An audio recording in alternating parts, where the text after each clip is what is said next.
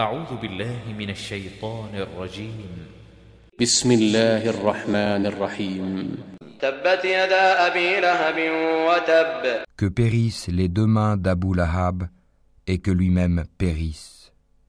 ما أغنى عنه ماله وما كسب Sa fortune ne lui sert à rien, ni ce qu'il a acquis. سيصلى نارا ذات لهب Il sera brûlé dans un feu plein de flammes.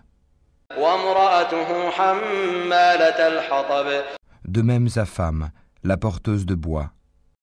في جيدها حبل من مسد À son cou, une corde de fibres.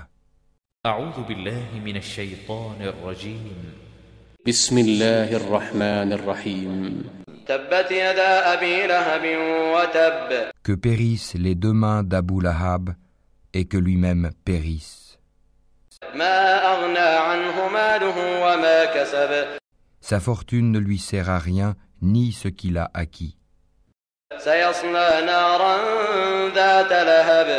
Il sera brûlé dans un feu plein de flammes. De même sa femme, la porteuse de bois.